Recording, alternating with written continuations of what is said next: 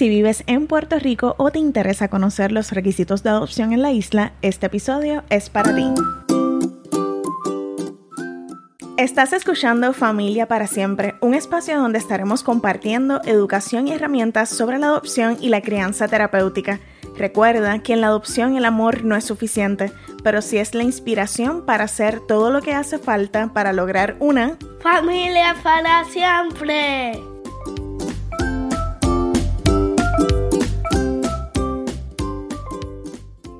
Hola, por aquí Irma, tu host. Ando súper emocionada por contar con nuestra primera invitada en Familia para Siempre podcast y te la quiero presentar. Ella se llama Keila La Santa, es trabajadora social y directora ejecutiva del hogar Cuna San Cristóbal. En nuestra casa consideramos a Keila como parte de nuestra familia extendida porque en realidad nos ha acompañado por cada parte del proceso de ser familia por adopción. Bienvenida Keila a Familia para Siempre podcast. Gracias por estar aquí hoy. Gracias Irma por invitarme eh, a ser parte de, este podcast, así que estoy más que agradecida de, de poder estar aquí. Este episodio es súper importante para mí porque además de que vamos a hablar sobre los requisitos de adopción en Puerto Rico, ya que este podcast ¿verdad? lo producimos en Puerto Rico, también yo quiero que podamos hablar de la realidad de la niñez en el sistema y hemos tenido muchas conversaciones fuera de micrófono sobre este tema, así que un poco vamos a empezar por lo básico. Vamos a empezar, Keila, cuéntanos cuáles son los requisitos de adopción en Puerto Rico. Bueno, los requisitos de para poder adoptar en Puerto Rico están desglosados en la Ley 61 del 2018, eh, que es la Ley de Adopción de Puerto Rico. Dentro de los requisitos, yo los divido en diferentes áreas. Hay requisitos en términos de salud, ¿verdad? Que las personas puedan validar que tienen salud para cuidar de sí mismos y poder cuidar de otra persona. Eh, tener 21 años o más. Eh, o en el caso de que haya una persona que tenga menos de 21, debe tener 18 y una de las, y una de las partes, ¿verdad? Una de las personas pues debe tener por lo menos 21. Eh, de igual forma, eh, no tener antecedentes criminales, antecedentes penales, ley 300, ¿verdad? No pueden tener antecedentes penales.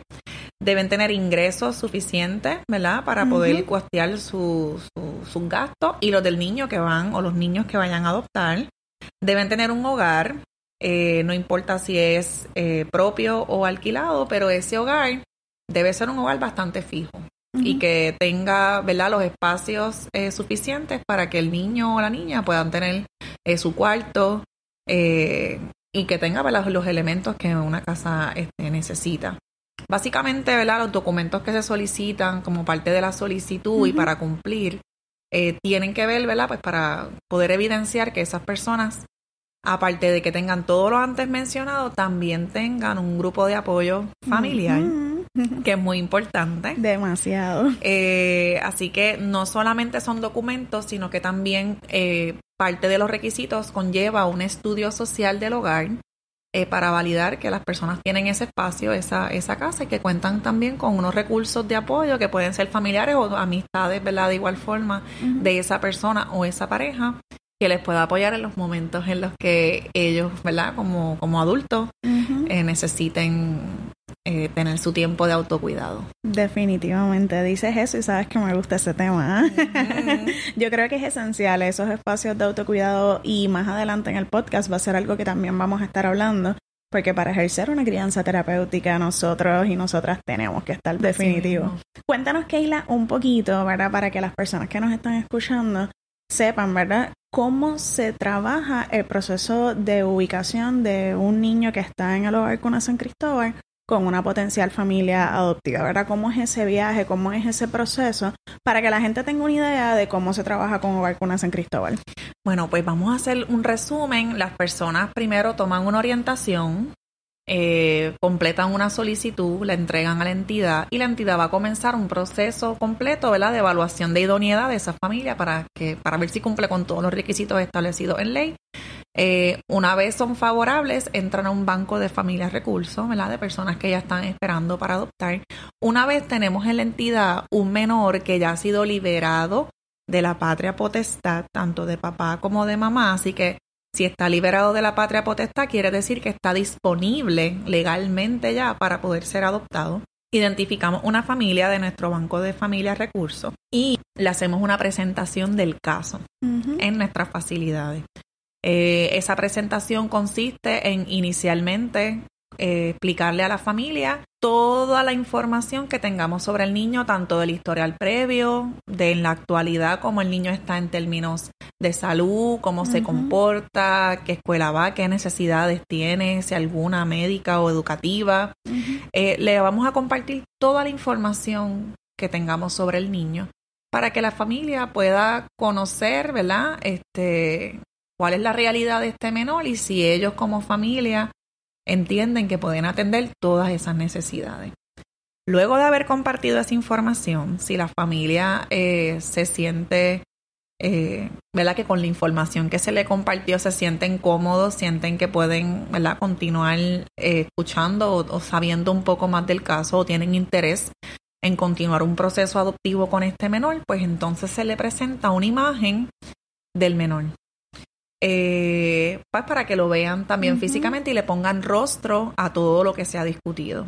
No lo hacemos al revés, porque las personas vienen ilusionadas eh, con el proceso de adopción y si yo les muestro la imagen antes, toda la información que yo le comparta después, pues va a ser nula.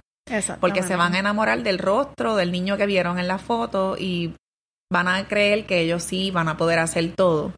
Este, así que por eso siempre compartimos primero la información, luego la foto. Y si ese mismo día, si es que pasa, eh, todavía aún así la familia quiere continuar adelante en el proceso, pues entonces le presentamos este al menor. Y pues va a depender mucho de la edad que tenga el menor cómo hacemos la presentación. Claro. Sí, porque recuerdo que en mi caso mi hijo pues tenía seis años, así que tenía unas particularidades por sus vivencias y nosotros no lo pudimos conocer de inmediato. Sin embargo, el proceso con nosotros eh, fue un proceso como muy sensible a las necesidades del niño y algo que ustedes dicen en sus orientaciones de adopción es que ustedes buscan familias para niños, no niños para familias. Y eso pues yo creo que es importante. Una vez cuando tú le presentas a la familia este niño, vamos a suponer que todo va bien, ¿cuánto tiempo pasa más o menos antes de que ese niño vaya a vivir con esa familia para siempre.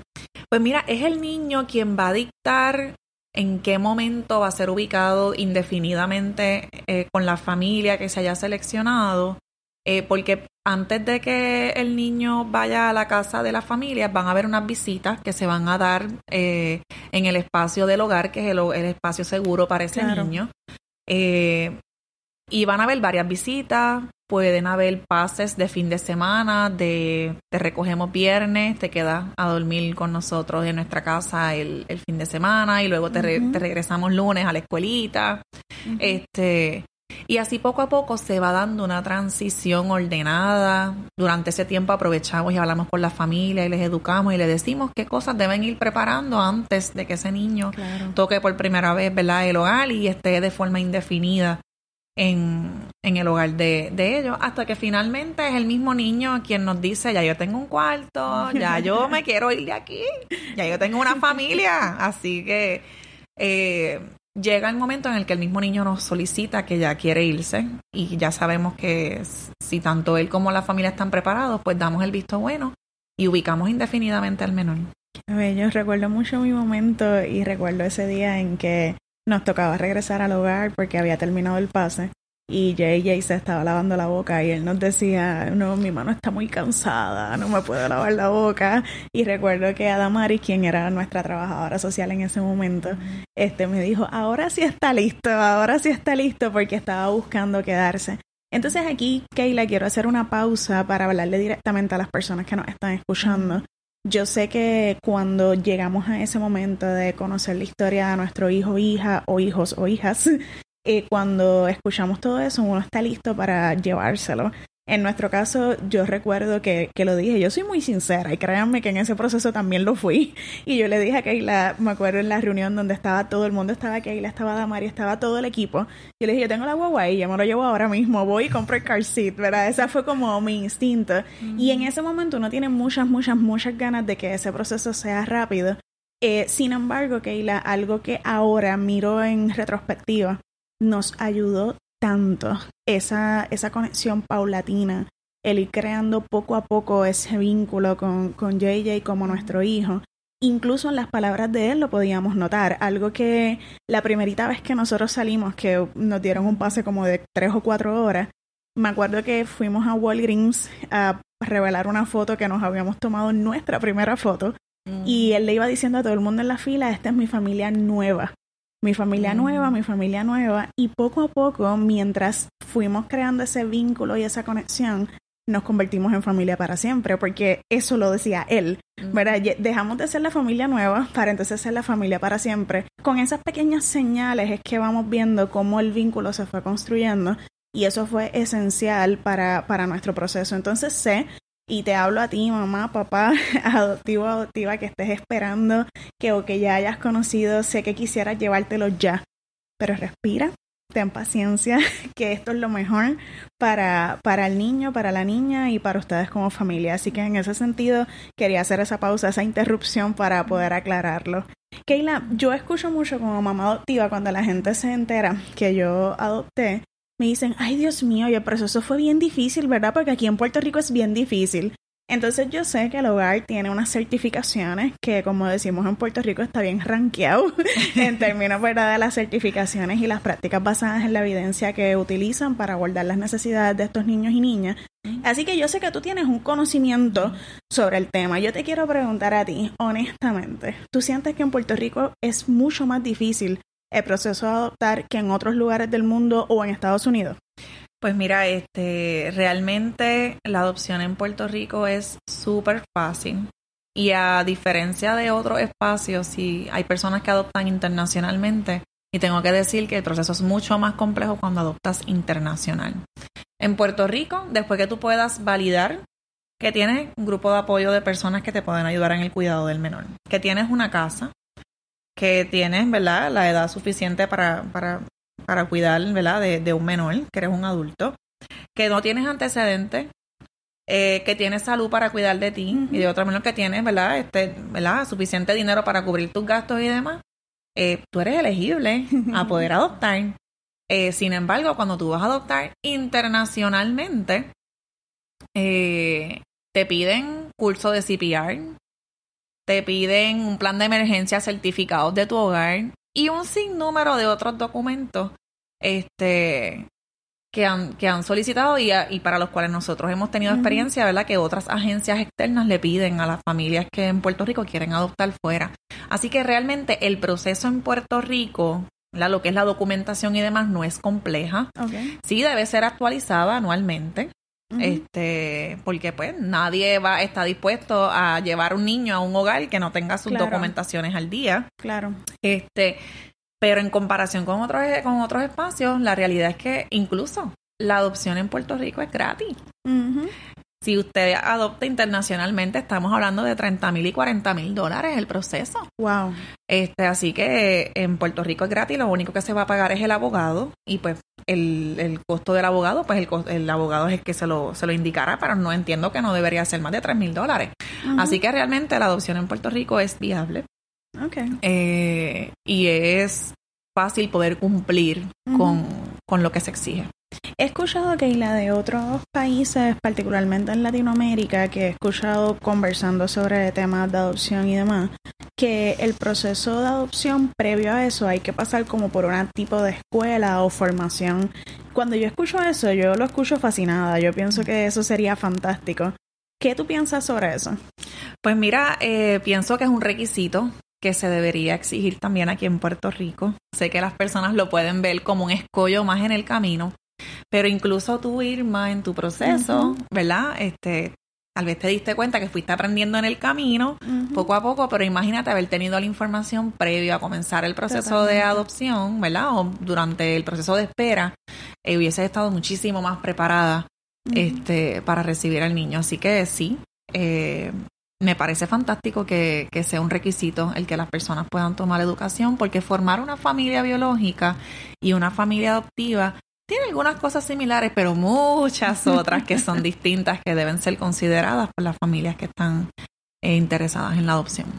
Muy bien, Keila. Gracias por, por esa información. Yo creo que es como súper valiosa. Otra cosa que a mí me preguntan mucho como mamá por adopción es que el proceso se tarda, pero yo sé que hay una razón bien importante para eso. y quisiera que nos pudieras hablar un poquito más de la realidad de la niñez que está en el sistema de protección en la isla. Pues mira, lo primero que toda persona debe eh, conocer es que la ley 57 del 2023, que es la ley que vino a derrogar la 246, que es la que conocemos como ley de maltrato, pero en este momento, al día de hoy, grabando este podcast, la ley que está vigente es la ley 57 del 2023. Eh, el Estado establece que el Departamento de la Familia y el Estado tienen que hacer todos los esfuerzos razonables porque el niño o la niña que haya sido víctima, ¿verdad? De maltrato, ¿verdad? De cualquier circunstancia que comprometa su bienestar, eh, regrese nuevamente a su entorno familiar biológico. Así que el Estado va primeramente a identificar esa familia biológica, ayudarla para que puedan recuperar a este niño.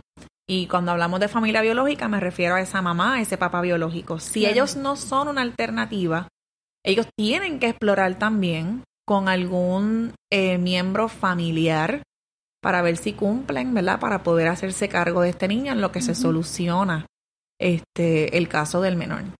La otra opción serían hogares de crianza y finalmente hogares de grupo, ¿verdad? Como nosotros.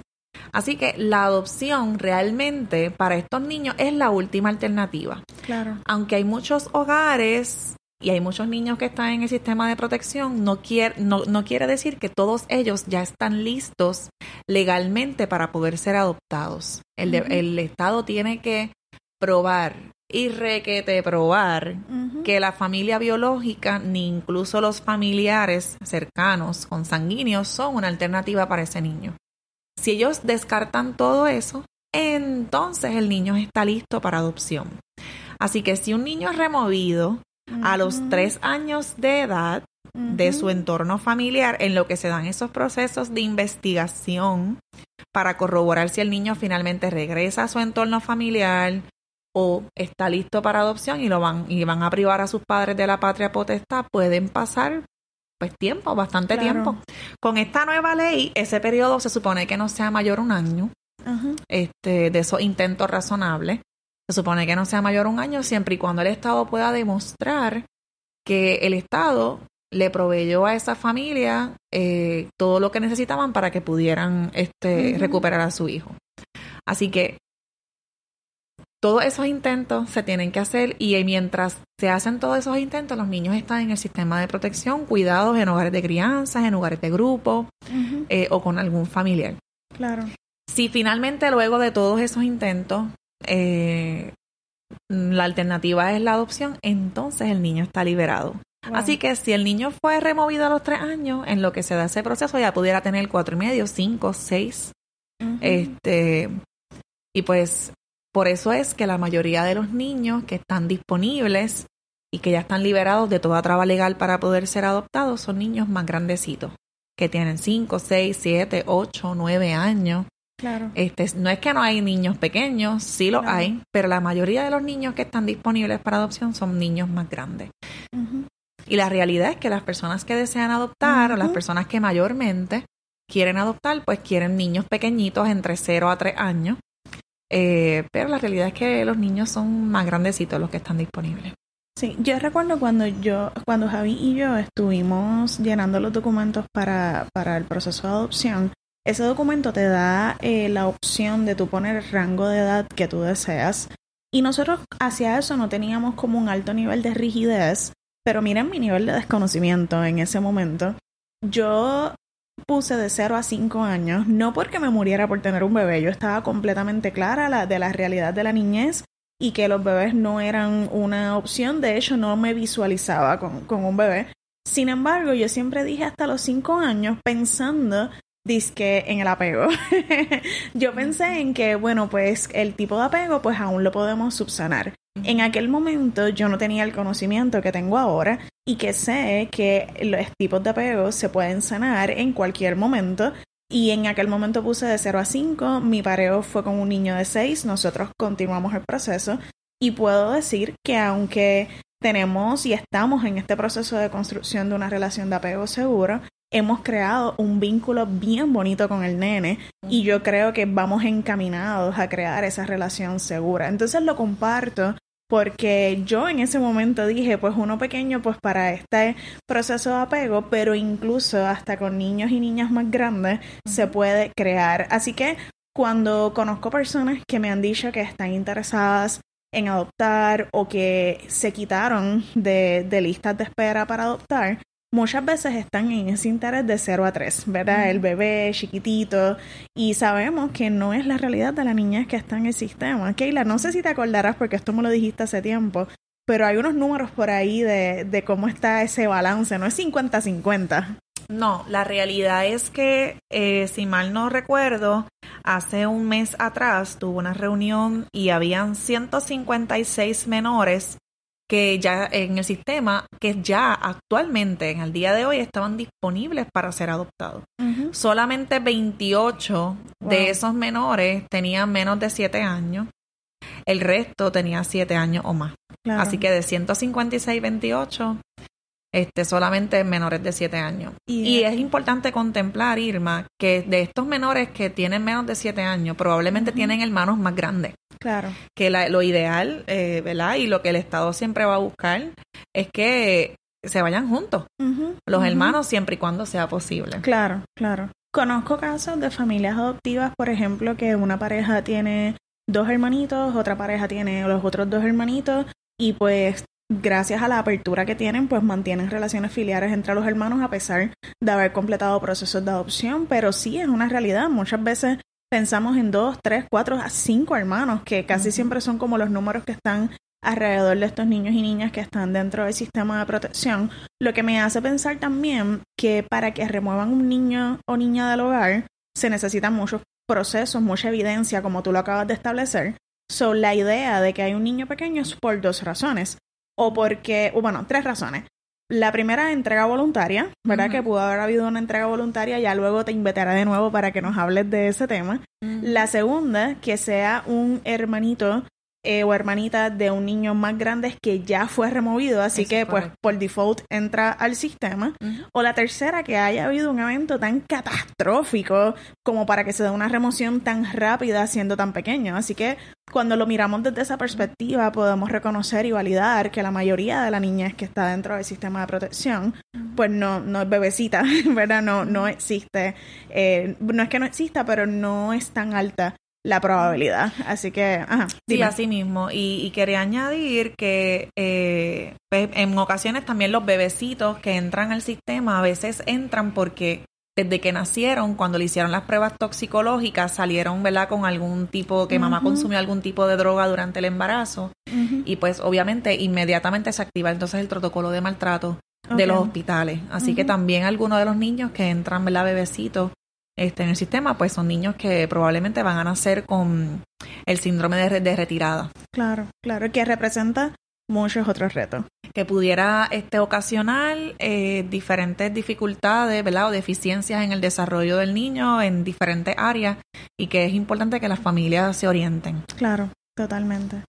Keila, yo estoy súper contenta de que haya sido nuestra primera invitada a Familia para Siempre Podcast. Sé que nuestra relación, mi relación con el hogar Conocen Cristóbal, contigo, nosotros te consideramos parte de nuestra familia. Gracias por estar, por estar aquí, por apoyarme en este proyecto de amor, este, en poder quizás educar, orientar para que existan más familias para siempre. Antes de despedirnos, ¿quieres decir algo a, a las personas que nos están escuchando? Que se atrevan, que se eduquen, eh, que no se quiten, sobre todo. Que si en su corazón está el querer acoger a un niño que está necesitado de una familia, eh, que se den la oportunidad de abrirse a la posibilidad de adoptar niños más grandes, porque eh, si se dan esa oportunidad, va a llegar más rápido esa oportunidad para ellos. Y de igual forma que, que, aunque lo hagan con miedo, pero que lo hagan. Exactamente. Y que busquen la ayuda de profesionales, de personas, ¿verdad? Que, que los puedan guiar en, en, el proceso. Y, y sobre todo que, que nada, que se eduquen y que, que sigan apoyando estos podcasts.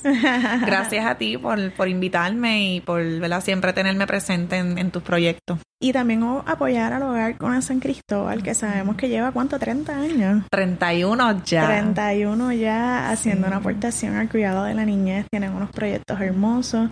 Cada dos meses ofrecen su orientación de adopción que yo pienso que es una orientación bien top. O sea, si tú tienes curiosidad, yo te recomiendo que la tomes porque más allá de una orientación procesal, es una orientación bien directa a cuáles son las cosas que tú como mamá o papá tienes que hacer y es una muy buena introducción para tú saber si quieres seguir adentrándote en el tema de que es de escoger ser familia por adopción. Así que la, recomiendo. Y también sé que el hogar tiene un sueño, Keila. Sí, tengo un sueño por ahí para todas mis familias este, queridas, que son las familias que acompaño, que son las familias adoptivas. eh, no sé, no sé si se va a llamar así, pero es el centro, yo le llamo el centro de apoyo y preservación de las familias adoptivas.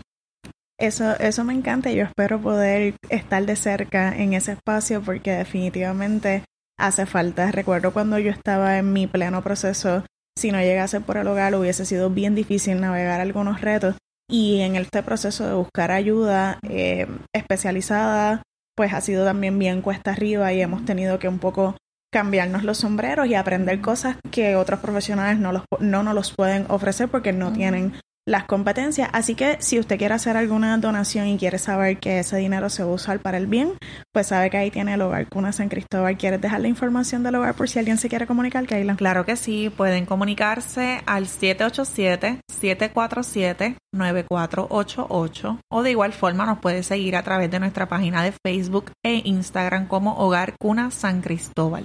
Muy bien, Keila, gracias. Hasta la próxima. Gracias, Irma. Hasta la próxima. Continuamos esta conversación en las redes sociales. Me encantaría recibir tu insumo, conocer tu historia y conectar contigo.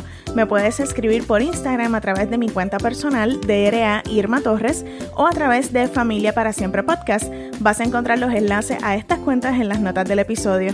Si te gustó el contenido y no te quieres perder ninguno de los próximos, te invito a suscribirte a este podcast en tu plataforma favorita. De igual modo, lo puedes compartir con personas a quienes esta conversación entiendas que les puede venir bien. Ayúdame a llegar a más familias para siempre regalándome tu valoración de 5 estrellas. También recuerda que toda la información que aquí compartimos es con fines educativos y no representan ni sustituyen un proceso terapéutico. Tampoco son una recomendación clínica. Hasta la próxima.